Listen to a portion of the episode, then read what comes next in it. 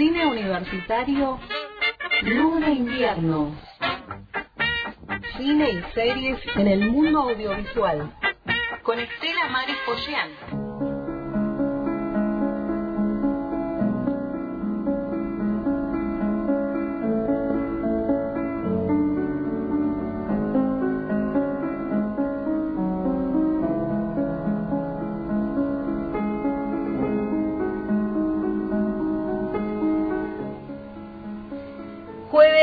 Aquí en Antena Libre y saludamos a Estela. ¿Cómo estás?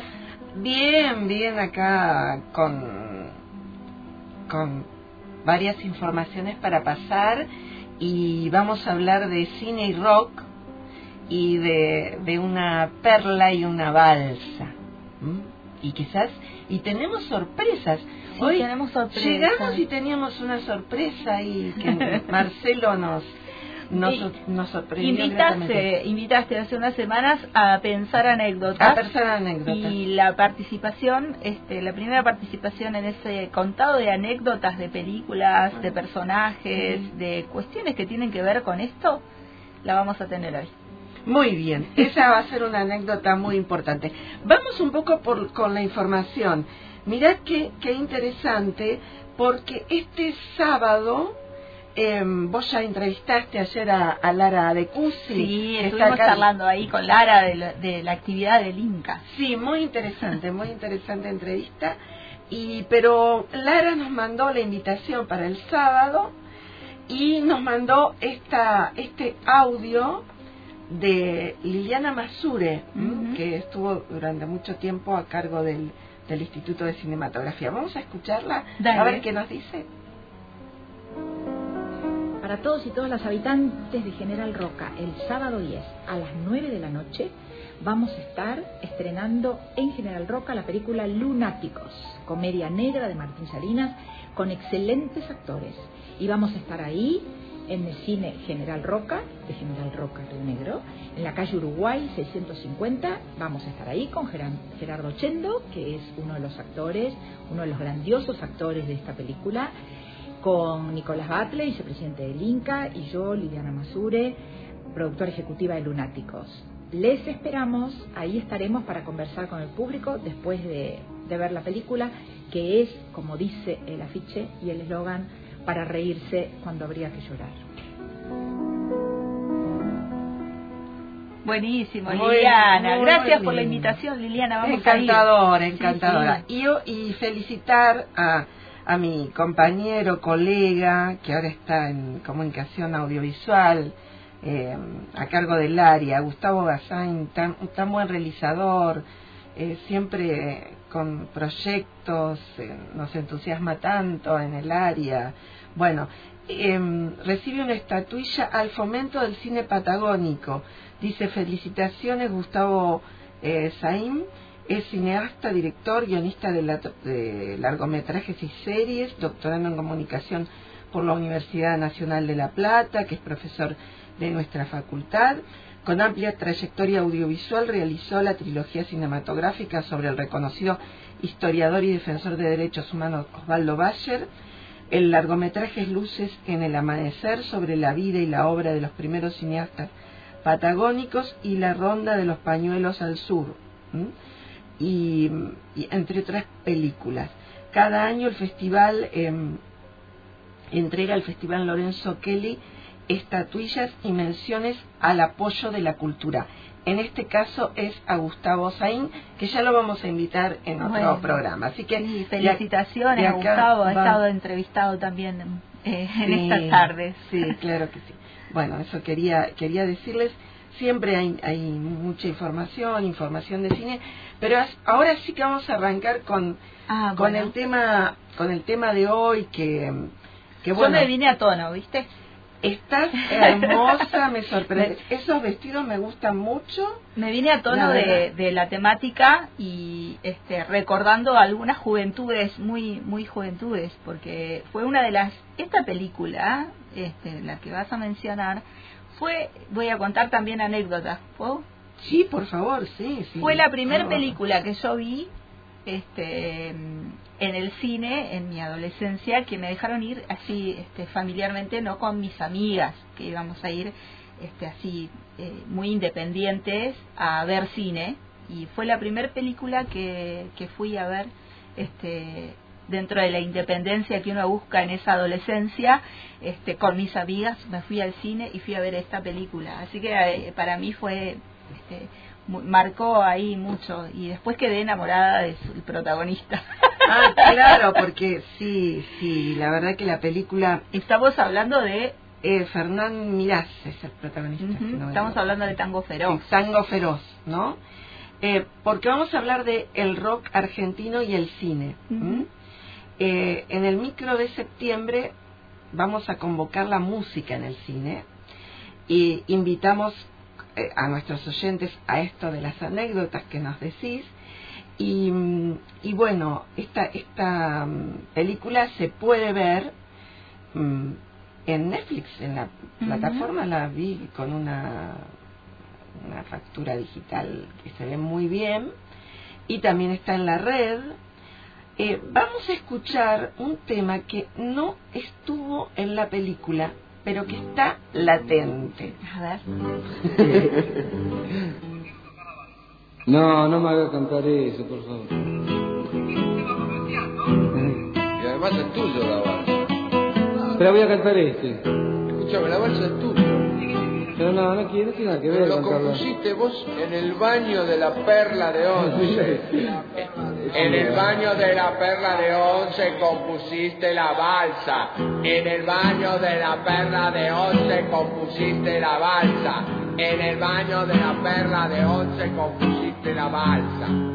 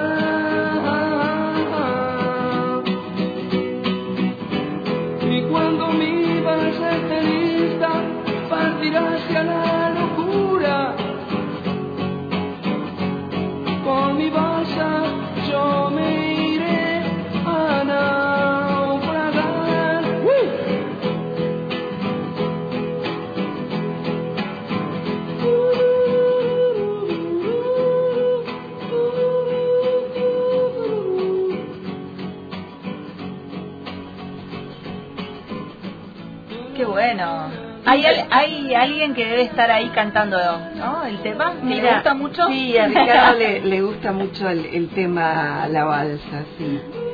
Que en realidad me, me, relacioné mucho con el tema cuando nos conocimos porque le encantaba. Eh, después estuvimos con Lito Nevi en Río Gallegos. Eh, vos sabés que con el tema hay alguna controversia que después lo, vamos a decir. Eh, pero yo quisiera invitar acá a Marcelo que nos cuente algo más ligado al, a la zona, a nuestra región, a nuestra zona, que nos cuente de, Tanguito, que no sabíamos. Bueno, hola, ¿qué tal? Buenas tardes, gracias por invitarme.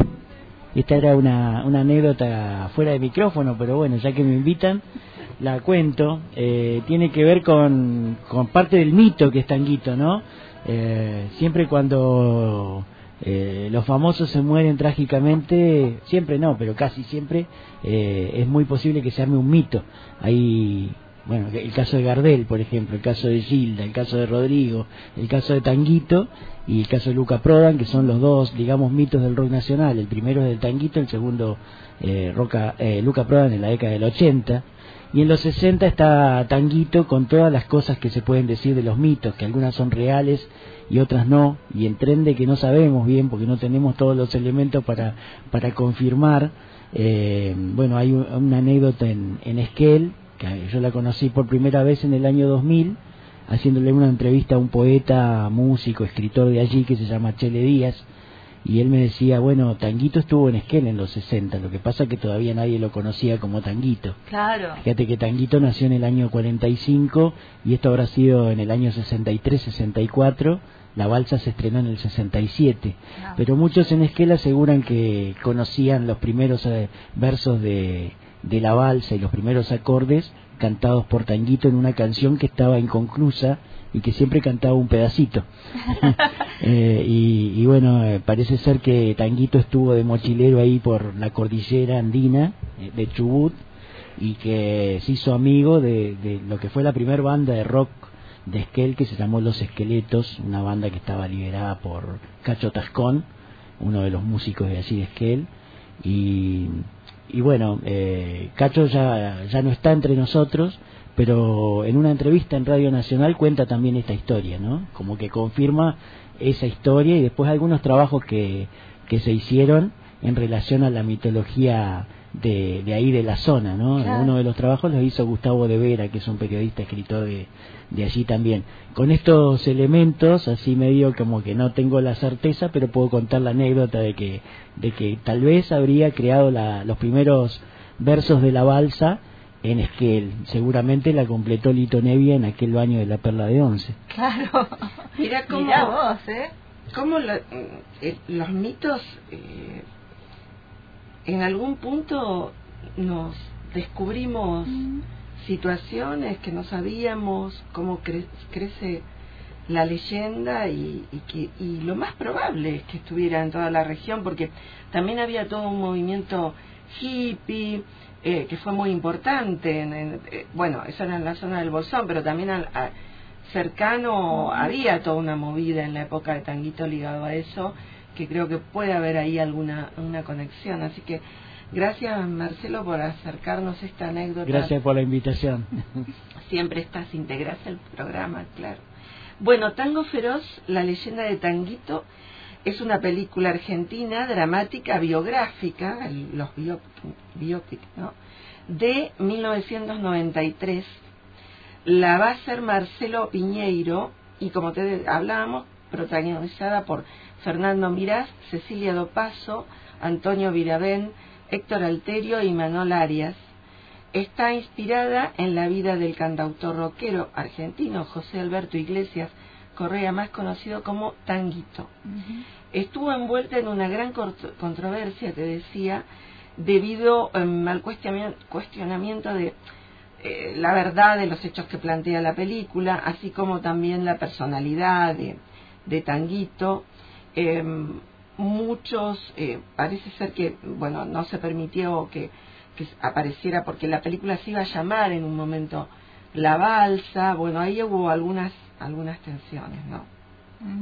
Unas tensiones que, bueno, tienen que ver con esto, ¿no? Con los mitos que decía también eh, Pelle y con lo que va este, sucediendo con esto, ¿no? Si podemos ser este, eh, verdades o no.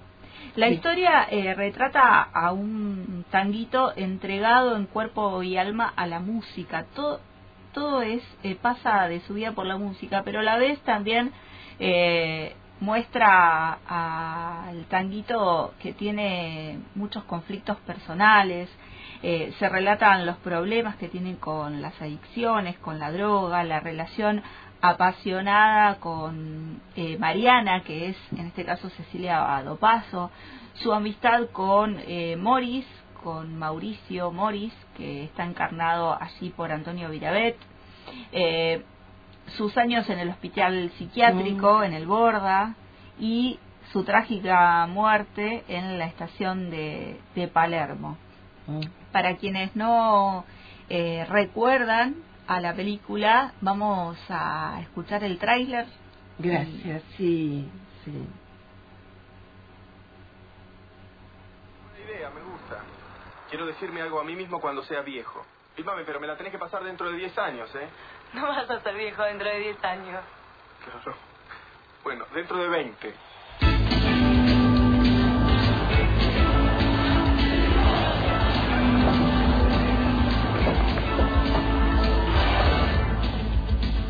Yo puedo hacer que esa mina se enamore de mí, voy a ser inmortal.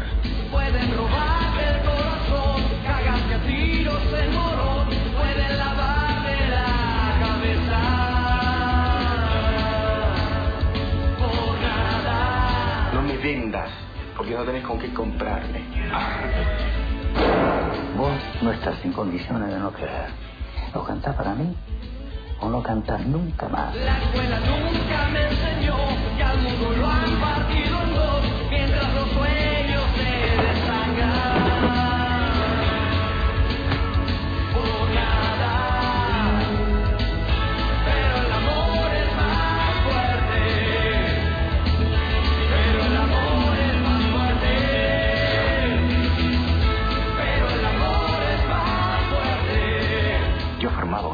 de un solo hombre porque creía que los hijos de puta estaban contados.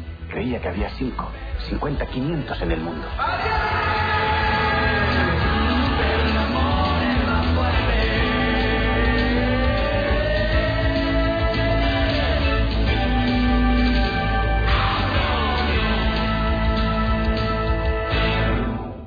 Vos sabés que em, esta, este momento ¿no? de- del tráiler aparece eh, esta- estas controversias que se dicen. Yo creo que la película en sí misma es un gran vitage que cuenta desde la perspectiva de los 90 lo que te pasó a vos cuando Claro. viste la película, lo que me pasaba a mí tiempo antes cuando estudiaba en la Universidad de La Plata, yo te mostraba una foto de, de un novio que se parecía, después descubrí que se parecía y, y también cuando eh, cuando pienso en, en el eh, eh, donde se reunían en la cueva, donde lo que relata to- toda la película, donde se en el bar que se de la Perla de Once, donde se empieza a, hablar del pro- de, de la canción, y bueno, todo eso eh, lo que hace el director a mí me parece que era también lo que a nosotros nos pasaba. ¿m?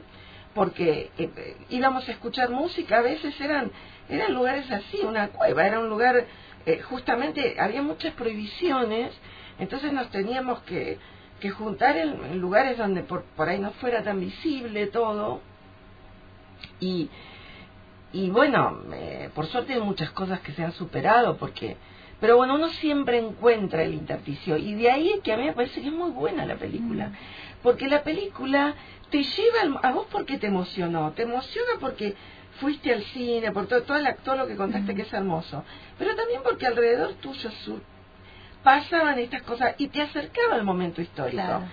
Si se hubiera hecho una película quizás eh, em, con otras, eh, o bueno, documentales hay, ¿no? Pero digo, quizás no, no, es muy difícil para un director que piensa en una película masiva lograr la empatía y lo que vos sentías ahí, quienes no habíamos vivido esa época, pero habíamos Claro. vivido una época inmediatamente después o después de después, eh, lograba esa empatía. Y eso es lo que vale. La, la canción El amor es más fuerte, que es bellísima también, justamente hecha para, para pero mi- si uno piensa en, en el, en, en este momento, en este momento, qué bueno es pensar que el amor es más fuerte, con todas las cosas que hemos pasado en estos últimos eh, semanas, ¿no? Qué bueno pensar en esa canción.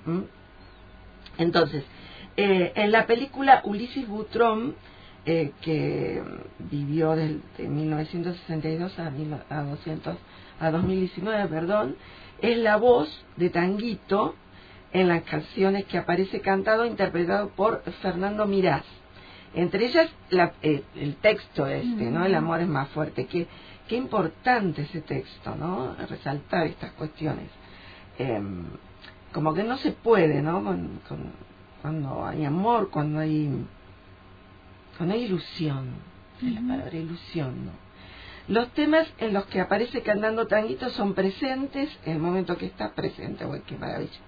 Cantada por Fernando eh, Barrientos y El Oso, cantada por Antonio eh, Virabén, hijo de Mori, su autor, quien también actúa interpretando al personaje de su padre, ¿no? Y ahí uno busca a qué personaje se parece, a qué... Bueno, vamos a escuchar presente, creo que está acá, a ver. Ah, Amor de Primavera.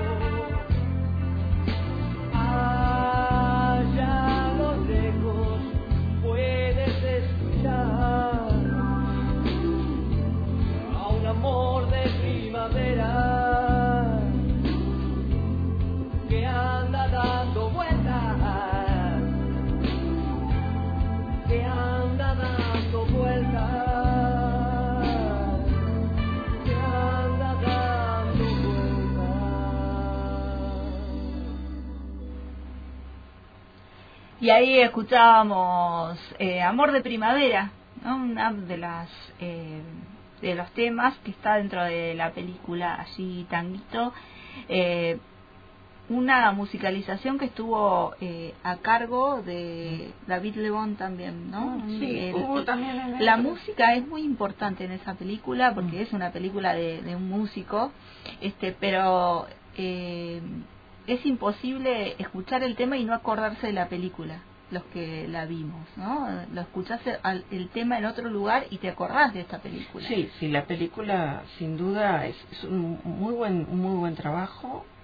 Eh, a ver, es verdad que es muy importante recordar eh, los autores, eh, eso no, no quita. Lo que es, me parece a mí maravilloso también es que estas cuestiones em, se resignifiquen. Por eso te decía del Vitage, ¿no? Que, que el Vitage lo que, lo que te dice justamente es esa aplicación de una época en otra, de un eh, hay un juego ahí con, con los colores, con, eh, con los recortes, ¿no? con el encuadre que podés hacer. Y eso me parece muy bueno. Tenemos acá algo para escuchar, a ver qué era lo que había mandado. De Tanguito eh, y me gustó muchísimo, me emocioné muchísimo, eh, hasta las lágrimas, eh, porque quizá porque fue una cosa que, no- que nos tocó vivir a, a nosotros y más o menos de la misma generación. Me encantó la actuación de, de todos los actores, me encantó la música, me encantó la filmación, ¿no? Me encantó el sonido que tiene, por ejemplo, que es una cosa muy difícil de lograr en, en Argentina.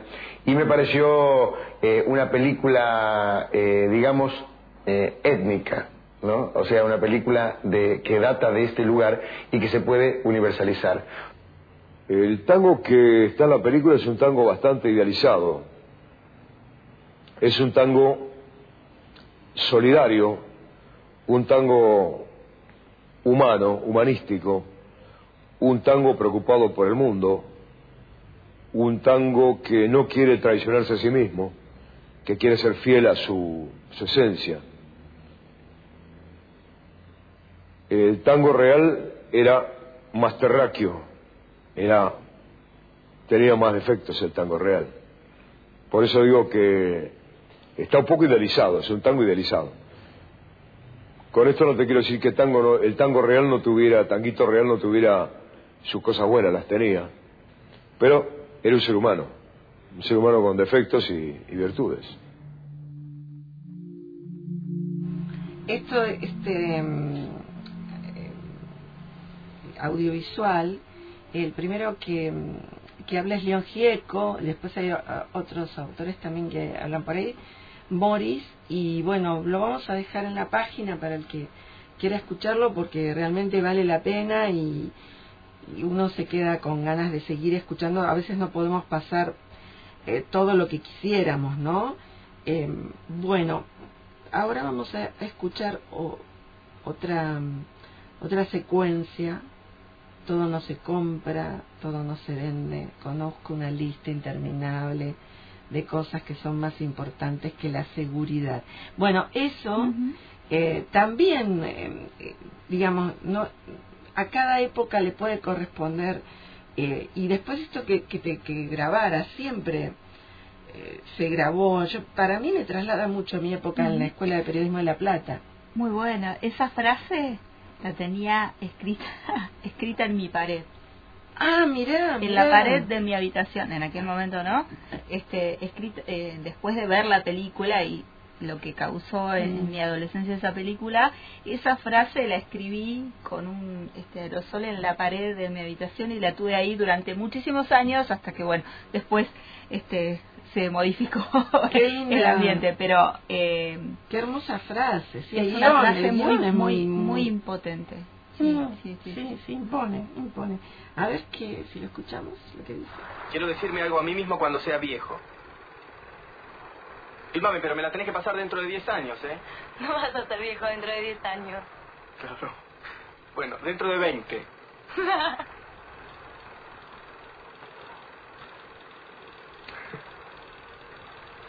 A mí en general me gustan los viejos.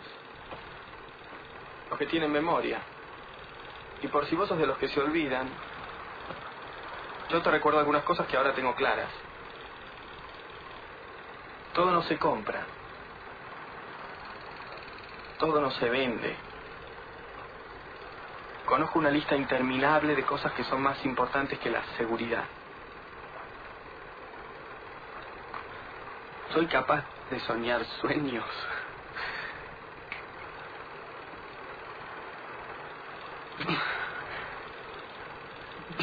Me gustan los caramelos colorados. Estoy loco por Mariana. Pueden robarte el corazón, cagarte a tiros en morón, pueden lavarte la cabeza por nada.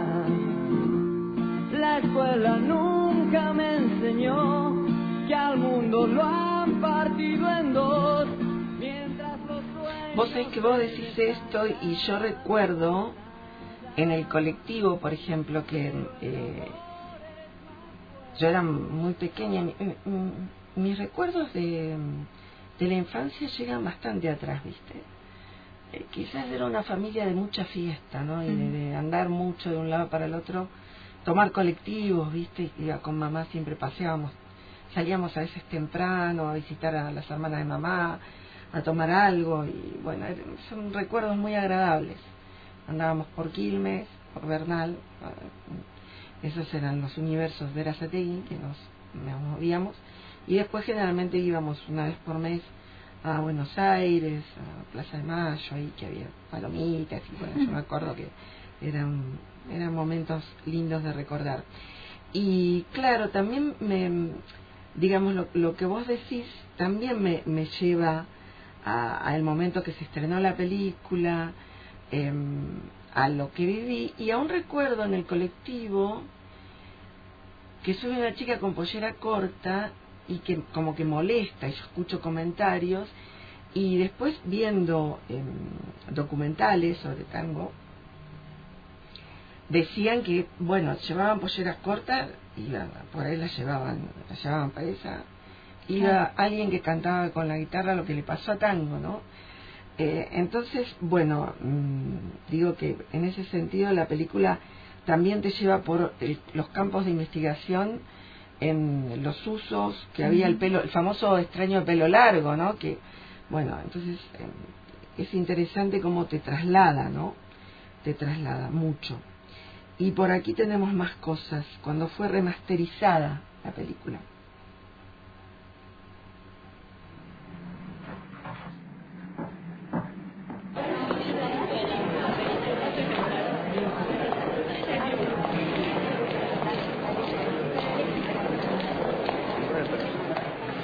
Hola, hablo, tango, ¿se conoce? ¿Puedes soltar? Soltame, soltame, me puedes fijar, no me puedo, tengo una clase ahora. ¿Vos qué te crees? Me deshice todo, te borrás, ahora resucitas como si... Como si te quisiera. Te quiero. ¿Qué quieres haga?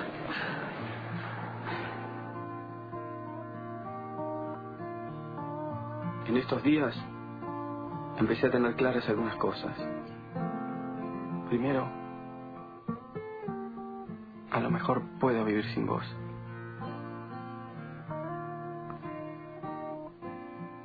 Segundo,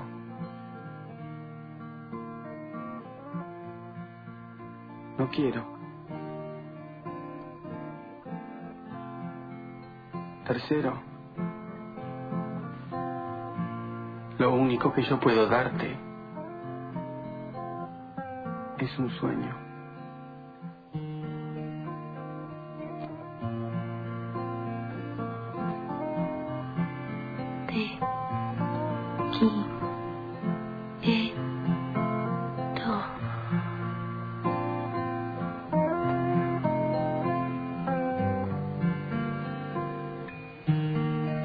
Sin vos.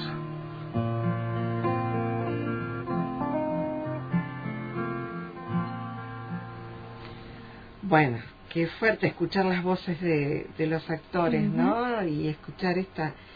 mm, Está grabado una parte, no sé si es en realidad en la, en la universidad o es una, o está armado, ¿viste? En, un, en un set, eh, pero está muy bien. Y eran situaciones que pasan en las universidades, los, el famoso pasillo donde pasa todo. y luego hay otra escena que la, la reconozco como que es en Parque Lesama, es un lugar hermoso en Parque Lesama donde está el Museo de Historia. Y bueno, se ve como muy... Es, es la noche, ¿no? Y la noche es, tiene una magia, ¿no? Ya pasó la tarde, ya la fue a buscar, ya... eh, y bueno, y, y, y también es interesante ahí el rol de la mujer, el, el rol de la mujer en la época, las diferentes clases sociales, que es lo que siempre ha permitido la escuela pública el cruce de las clases sociales, que es, es tan importante, ¿no? En, en las relaciones con, con, con uno y con los otros. Y acá hay una secuencia que habla de la remasterización, creo. A ver. Realmente es muy raro. Todo empezó casualmente, si- sin preverlo. O sea, se cumplían los 20 años de- del estreno y por esa cosa la cifra redonda empezaron a llamarme de festivales, de muestras, pidiéndome una copia para hacer un homenaje, qué sé yo. Me pongo a ver, las copias estaban todas destrozadas, absolutamente inservibles. Era previsible, dije, bueno, no importa, tiramos una copia nueva del negativo. Se hizo una restauración cuadro a cuadro, calcula que son 24 fotogramas por segundo, la película dura 2 horas 5, y ver la película con imagen recuperada, te juro que me dio como cosa, porque la película toda estaba entera, estaba muy moderna, muy, muy bien. Y yo creo que el rock nacional es una de las propuestas culturales más importantes que generó la Argentina en la segunda mitad del siglo XX. Digamos, si uno piensa en tiempos de la dictadura, fue la única expresión cultural que lo contó en directo, lo que sucedía. En clave, este, con subtextos, con- eh, pero, pero allí estaba. Lo escuchábamos y sabíamos que era el- modo de zafar de la esquizofrenia oficial que había, ¿no es cierto? Bueno, un gran privilegio ser parte de eso, ¿no? Ser parte de esa leyenda, ser parte de, de aquello que pasó hace 20 años. La va a haber gente que de mi generación que ya la vio, que la vio cuando tenía 20 y pico. Eh, la habían visto sus padres y ahora el desafío es ver si tienen ganas de verla a los chicos de, de 30 para abajo, digamos, ¿no? Que mm, imagino que sí, porque la película habla de una época muy romántica de la vida. Es la etapa en la que uno lee a Castaneda, eh, quiere experimentar, eh, tiene un espíritu libre increíble, quiere ir en contra de todo lo establecido para probar cuáles son los límites, conocerse uno mismo. La película habla de todo eso, potencia esos deseos, esos sentimientos y esa pasión. Y entonces la verdad que los chicos que van es como que encuentran ahí un bálsamo. Dentro de 10 años. Claro. Bueno, dentro de 20.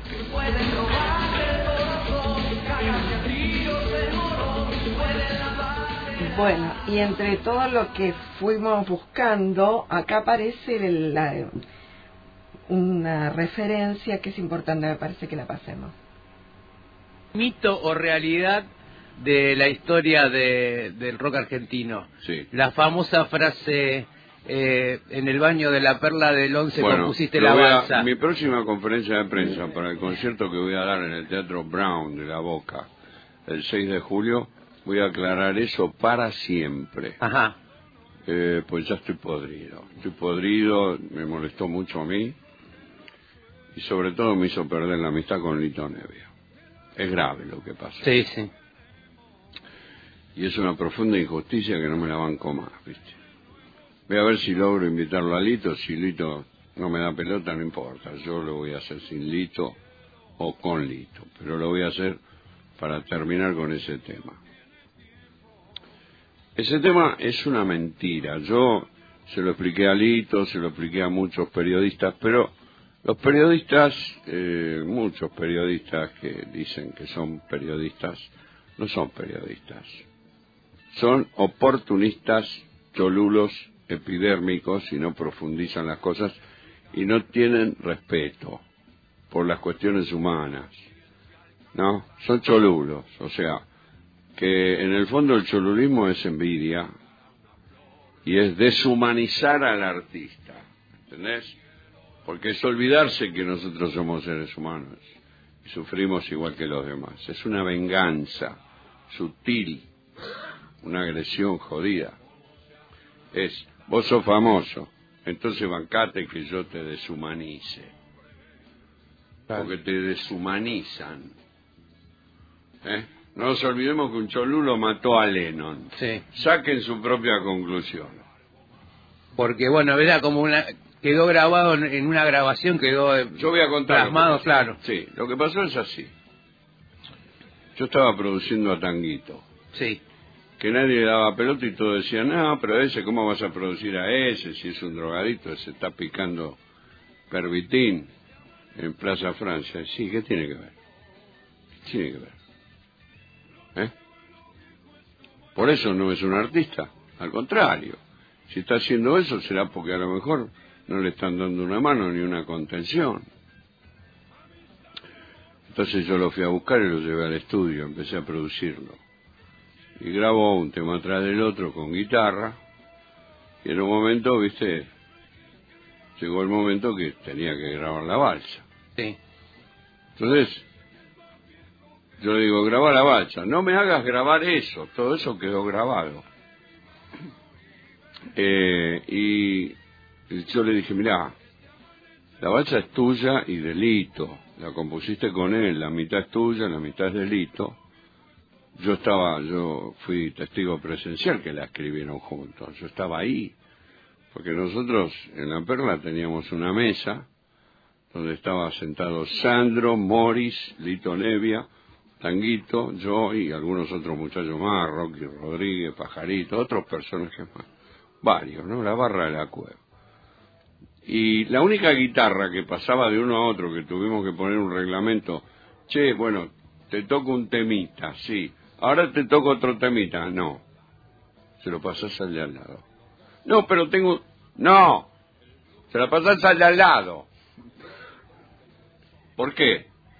Porque acá el único que tiene pelota para andar con una guitarra por la calle y va en cana, por eso, es Tanguito. Vos nunca trajiste una viola acá a la perla, entonces ponete las pilas y agradecerle a Tango que te la está prestando. Bueno, bueno, bueno, está bien, ¿viste? Porque si no, ¿viste? Castigo. Bueno. Entonces, un tema cada uno y daba la vuelta. Un tema cada uno. Era, viste, una reunión de compositores. Ahí todos estaban componiendo a lo loco. Era un clima, ¿no? Era un movimiento. Eso también me motivó muchísimo a mí. Y entonces vuelvo a la grabación. Le digo, mira, no, no me hagas cantar eso. Le digo, mira, te voy a decir algo. Vos crees que no lo tenés que cantar porque ellos lo grabaron el año pasado y es un éxito. Estás equivocadísimo. Porque en la industria del disco, cuando vos grabas un disco que tiene un éxito total, un tema, todos lo graban. Todos hacen su versión, aunque no tenga el mismo éxito del tipo que lo hizo. Todos lo hacen. ¿Te das cuenta? ¿Qué sé yo? Cuando Elvis grabó Hotel de Corazones Destrozados, que vendió un millón de discos en 24 horas, al otro día lo hicieron los mexicanos, los T-Tops, en México. Claro, claro. Y, y todo lo hicieron. Lo reversionan. Bueno, salieron 80.000 a hacer la misma. Y sí, sí, es un tema. Acá solo le pido a Dios está recontra reversionado por un montón de lugares olvidate. del mundo. Bueno, ¿cuál es? Entonces yo le digo, no, vos estás equivocado, tenés que hacer, tenés que grabarlo. Y aparte, lo compusiste vos, no en el baño de la Perla de Once, porque eso suena raro, ¿viste? Era un pasillo de 20 metros que llevaba al baño y que tenía azulejos y un eco, ¿viste? Una especie de reverb. Bueno. Entonces Álvarez eh, faltó a un código de los usos y costumbres de la producción. No se, no se publica lo que habla el productor con el artista. Jamás hubo eso, jamás se hizo. Y él sí lo hizo. Y aparte me editó. Me editó capciosamente, con toda la mala intención. Él sabía que eso iba a generar un quilombo. Pero como era un editor de libros y sabía que los quilombos venden, ¿viste? Y es- es- eso es cagarse en las Eh, personas. bueno, acá este mm, comentario Músico, te ¿no? y- sí, Javier Martínez eh, hablaba, baterista, cantante Sí, y Manal, compositor, eh, integrante de Manal. Sí, y es interesante porque él, eh, digamos, entra a comentar lo que lo que pasó, bueno, la situación. Y, ahí acá teníamos un tema, pero después eh, me gustaría que en vez de poner ese tema, vayamos al, al otro, que es, eh, sigue hablando de esto.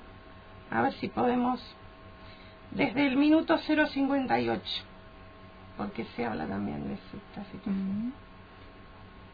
Feroz, la leyenda de Tanguito. Aparecen 17 canciones, de las cuales oficialmente una sola es de Tanguito. Y hablamos de la que canta Ulises Butrón llamada Natural. Pero bueno, la película se hizo igual y fue un éxito arrollador. Y el tiempo, la bulia, la paja de investigar un poquito más hizo que un montón de canciones pasen a la historia como si fueran de Tanguito. Por ejemplo, la canción presente es de Vox Day y la compuso Ricardo Zulé. La canción Amor de Primavera, dicen, la compuso Hernán Pujó, pero cuando Tanguito graba el disco no lo acredita. A un amor de primavera. La canción Me gusta ese tajo es de Pescado Rabioso y pertenece a Luis Alberto Spinetta. La canción El oso es de Morris y el que la canta en la película es su hijo, Antonio Viravent. Yo vivía, yo vivía en el bosque. Y la canción El amor es más fuerte es una canción de Fernando Barrientos y Daniel Martín que Marcelo Piñeiro, el director de Tango Feroz, habrá pedido para la película y que Tanguito ni compuso ni conoció. Es decir, contra Tanguito no tengo nada. Solo quería que quede claro cuál es el alcance de la leyenda y cuál es la dimensión real de una vida fugaz que detrás de su estela despertó amores, odios y contradicciones. Bueno, ni tanto ni tampoco, ¿no? Pero esto lo fui buscando debajo de ese de ese link. eh, si lo subimos van a ver que hay un montón de comentarios Claro. también que, de anécdotas, de anécdotas, ¿no? A mí, como te decía, ni tanto ni tampoco. Es un un gran momento esa película en sí misma y me parece realmente maravillosa. Y podemos escuchar Natural cantada por Tanguito ahora. Entonces está por ahí.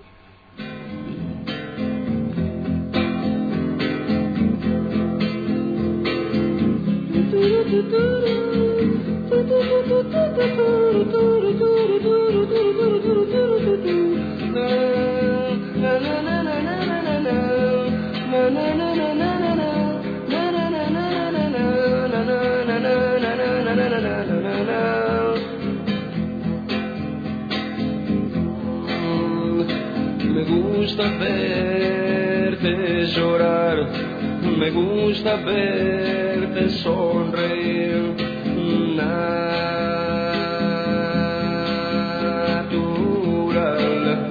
Mm, Natural.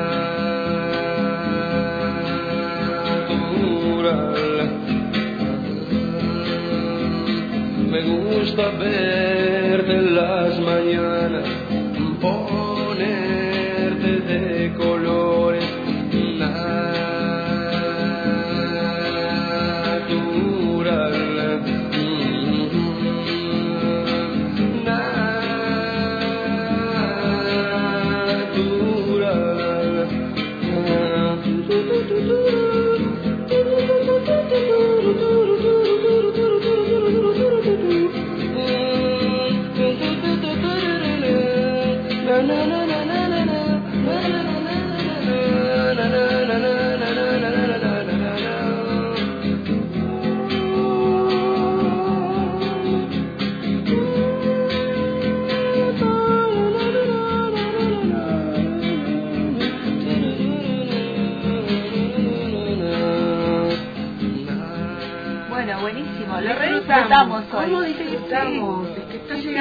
primavera. Claro, sí, sí. Ah, la oyentada debe decir, pero este, Están como se locas están pasando. Pero estábamos disfrutando porque aparte nos llevó a diferentes épocas de nuestra historia también. eh, y Mm. está bueno, ¿no? Tuvimos ahí anécdotas de Pelle, Mm. este, y seguramente dentro de la oyentada de antena también hubo recuerdos acerca de, de esta película y de este tema y del rock y demás, así que está bueno. Sí, sí, porque, bueno, sobre todo son temas que, que valorizan mucho la vida, entonces eso hay que, es lo más importante que tenemos y, bueno, a escucharlo y, y a disfrutarlo. Y hay un tema acá que fue muy importante en algún momento, esta vez cantado por Luis Alberto Spinetta. Me gusta ese tajo y con eso nos despedimos.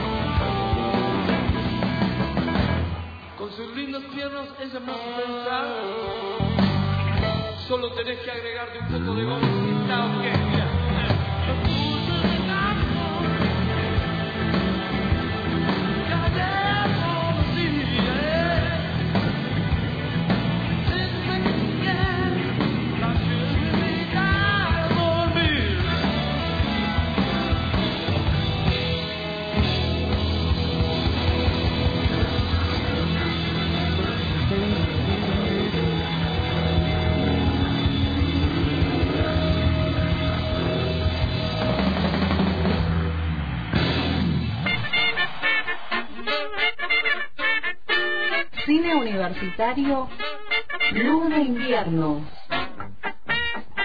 Con Estela Maris en el hilo invisible